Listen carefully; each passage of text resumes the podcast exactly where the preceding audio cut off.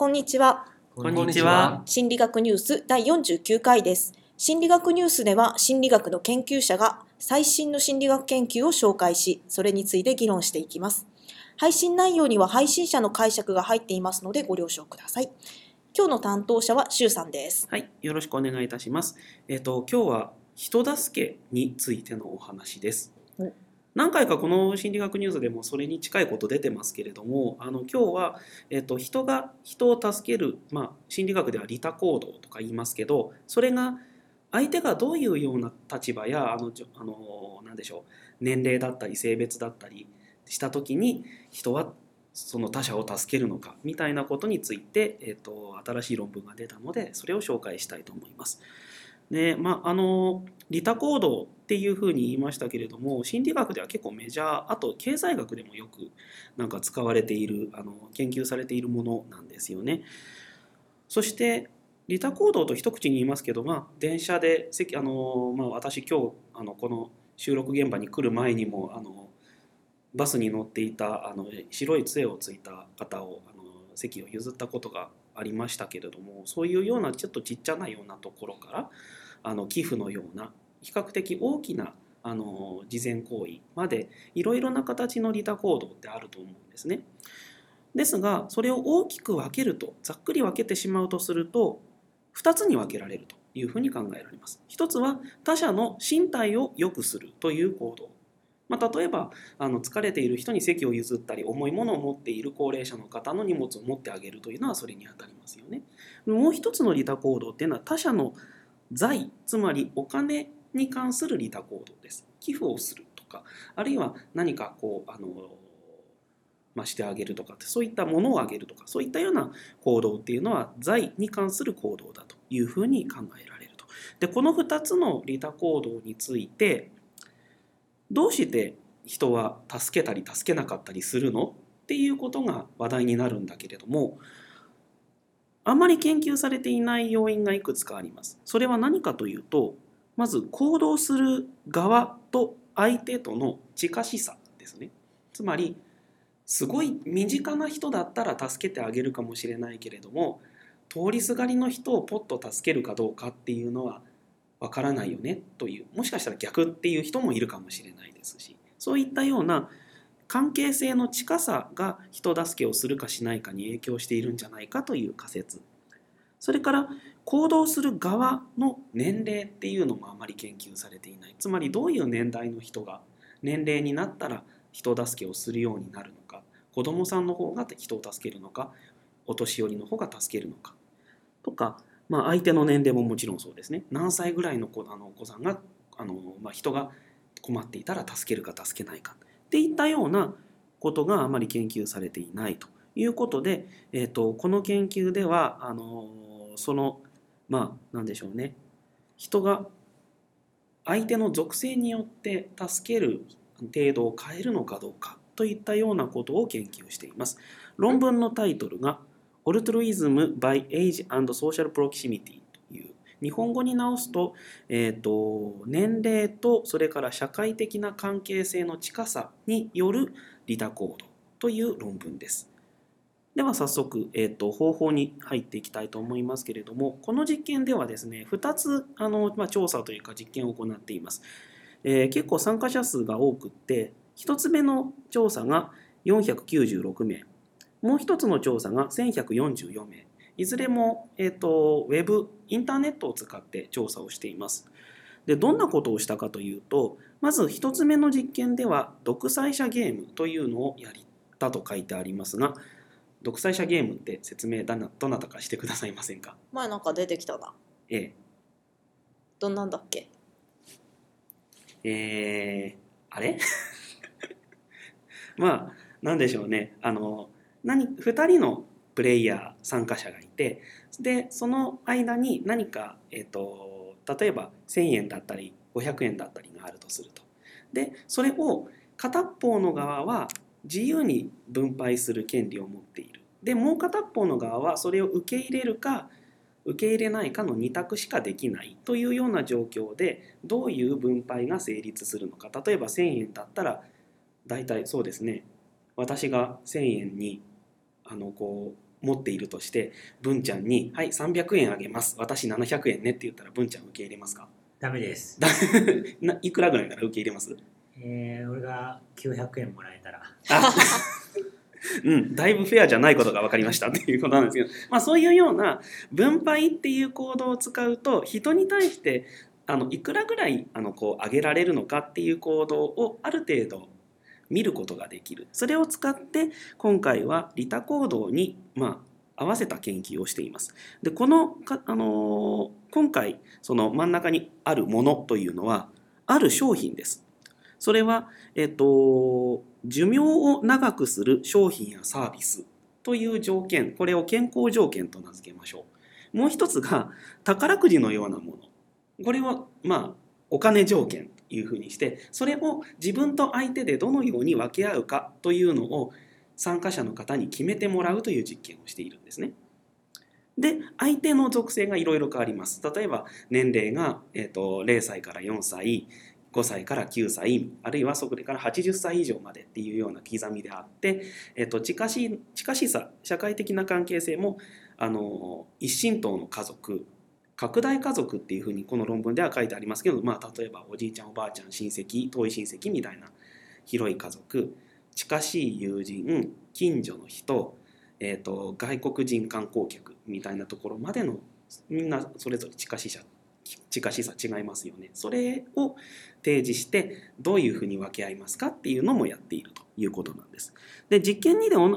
ちょっと違うゲームをしているんですがあまり時間がなさそうなのでこちらは割愛することにして、えー結果をちょっとお知らせをいたしましょう。どんな結果になったかというとまずですねまあ想像はできるかもしれませんがどういう条件であれまずは近しい人一親等だったり自分のお父さんお母さん子供といったような家族に対しては他の人たちによりも多くものを分け与えるそれはお金であろうとそれから、えっと、健康物品自分のその飲めば例えばあの健康度が若返ったり健康度が良くなったりするお薬とかって考えてもらえればいいんですけどそういうものであったとしても家族の方がやっぱり多く分け与えるってことが分かったと。でここからが面白いんですが健康条件つまりそういう飲むと健康になるものやると健康になることを分け与える時には関係性の近さに関係なくもう一つ要因があって子供に分け与える率が高い。つまり相手として出てきた人があの10歳とか5歳とかの子供だった時にはそれ以上の大人の時よりもそういう物品を多く分け与えることが分かりました。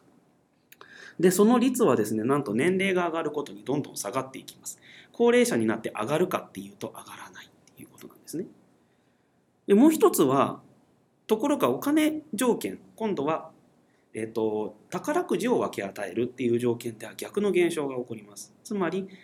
おあの相手が子供だと分け与えない。そうではなくてこっちだと分け与えあのお年寄りだと分け与える。なんていうような結果になったよということなんですね。それは近しさとは無関係に年齢が上がっていくと、まあお年寄りには分け与えやすくなるっていうことですか？ということなんですね。という全く逆の結果になってあのこれは新しい結果だよねっていうふうになっているということなんです。なんか最初にあの周さんがあの最初に説明してくれてる時に自分の年齢によっても分け与えやすさって変わるんじゃないかみたいなのがちらっと出てきたけど今回の調査ではその話は出てないんですね。あ、えっ、と最後にちょこっとだけ出ていて参加者の年齢が高くなるほど健康状態の分配が少なくなります。あ少なくなるんだ、はい分け与えにくくなる。ところが60代を超えると再び分配率が上がるんです。これなぜかっていうと多分自分が年を取ってきて自分も健康のことを気にしなきゃいけないから相手もきっとそうだろうって言って分け与える率がまた上がるんじゃないかっていうふうに考察しています。あそうなんだ。なんかさもう60超えたし俺はもう健康はどうでもいいやあげるしみたいな。あもう60超えたからまあまあまあここまで来たらいいよねってならないか わかんないけどね、うん、それは人によるかもしれないですけどでもそれにしてもやっぱり上がりますよねっていうことでやっぱり年齢とか性別によってあるいは性別は今回あまり実はこう結果は出てないんですけれども年齢とかそれからあのいろいろな要因によってこう分け与える利他行動っていうのは変わってくるよという結果でした。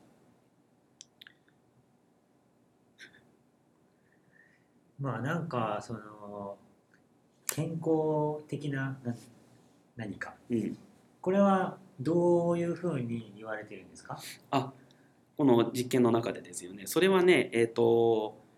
何か会社が、まあ、サプリメントのようなものを開発したと。それをの飲むと,、えっと10年間に死亡する確率を1000分の1までせ下げることができますよっていうようなお薬なんっていうふうに説明しています。それを子供にあげたがるってこと？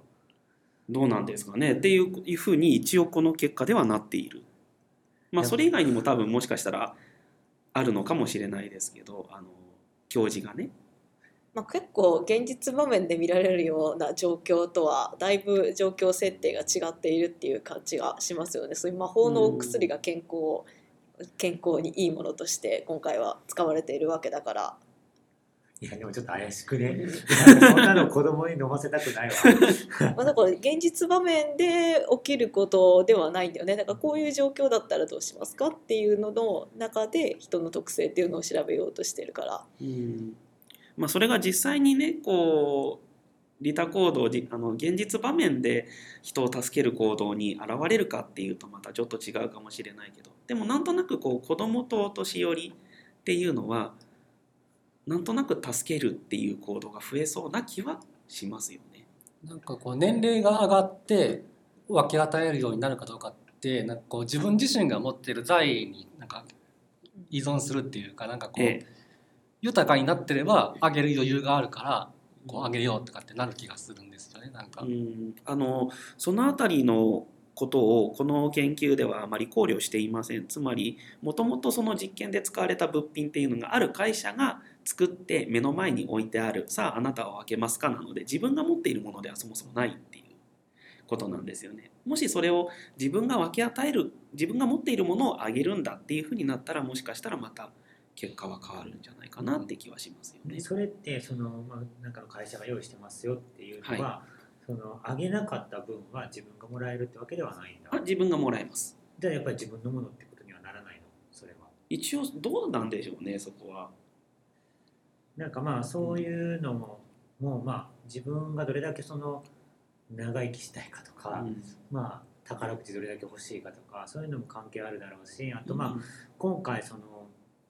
えーネットでのね調査はい。ということなんでまあこれ大体その心理学の研究でさこういうなんか特にリター的な行動とかやった方がいいじゃんっていうやつは実際にやるかどうかは別としてうん。まあまあやるよみたいに答える人が多いっていうのもあるしね、まあまあなんかあのーそういう研究結果っていうのはまあ一つの、まあ、結果としてはあるんだけれども、まあ、絶対そうかっていうのはなかなかちょっと厳しいところがあるのかなっていう印象があるんですが、確かにそうなんですよね。一緒にあのそのじゃあこれは実験であのこう研究として使われるものなのでちょっと自分をよく見せようっていうような構えの人がもし参加者の中にたくさんいた場合それを測るような尺度って実はあるんですけどそれは使ってないんですね今回。っていうのは確かに限界なのかなっていうふうに思います。まあ難しいでしょうねでもあのネット上でそれをやるので。あとさ今回なんか年齢の効果っていうのは60を超えたらなんだっけ健康物品物品を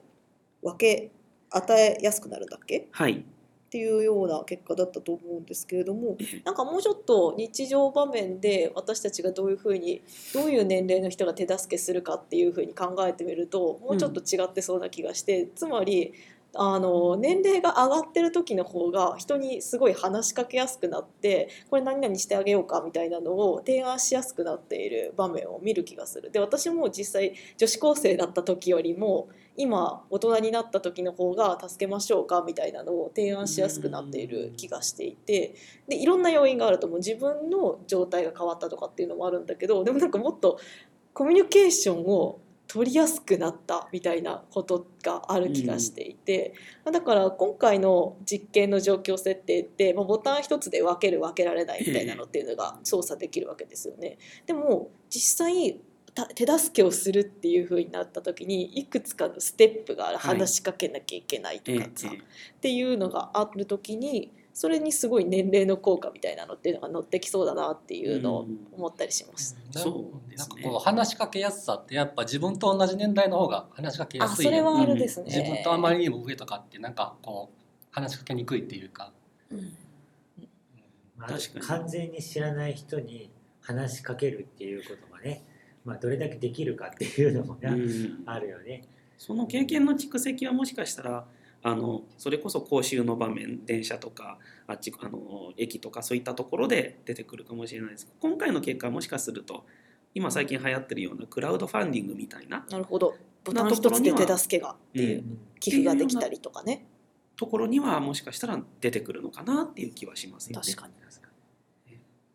はい、こんなところでしょうか。はい。はい、心理学ニュースの Facebook のページがあります。Facebook で心理学ニュースと検索してみてください。質問やコメントなどがある方は Facebook のページからお願いします。心理学ニュースの配信に参加したいという方もぜひ Facebook のページからご連絡ください。では次回の担当は文ちゃんですね。はい。はい、あのー今日と、まあ、似ている話、まあ、いつものように子どもの話なんですけども、えー利他的な行動というものこれを、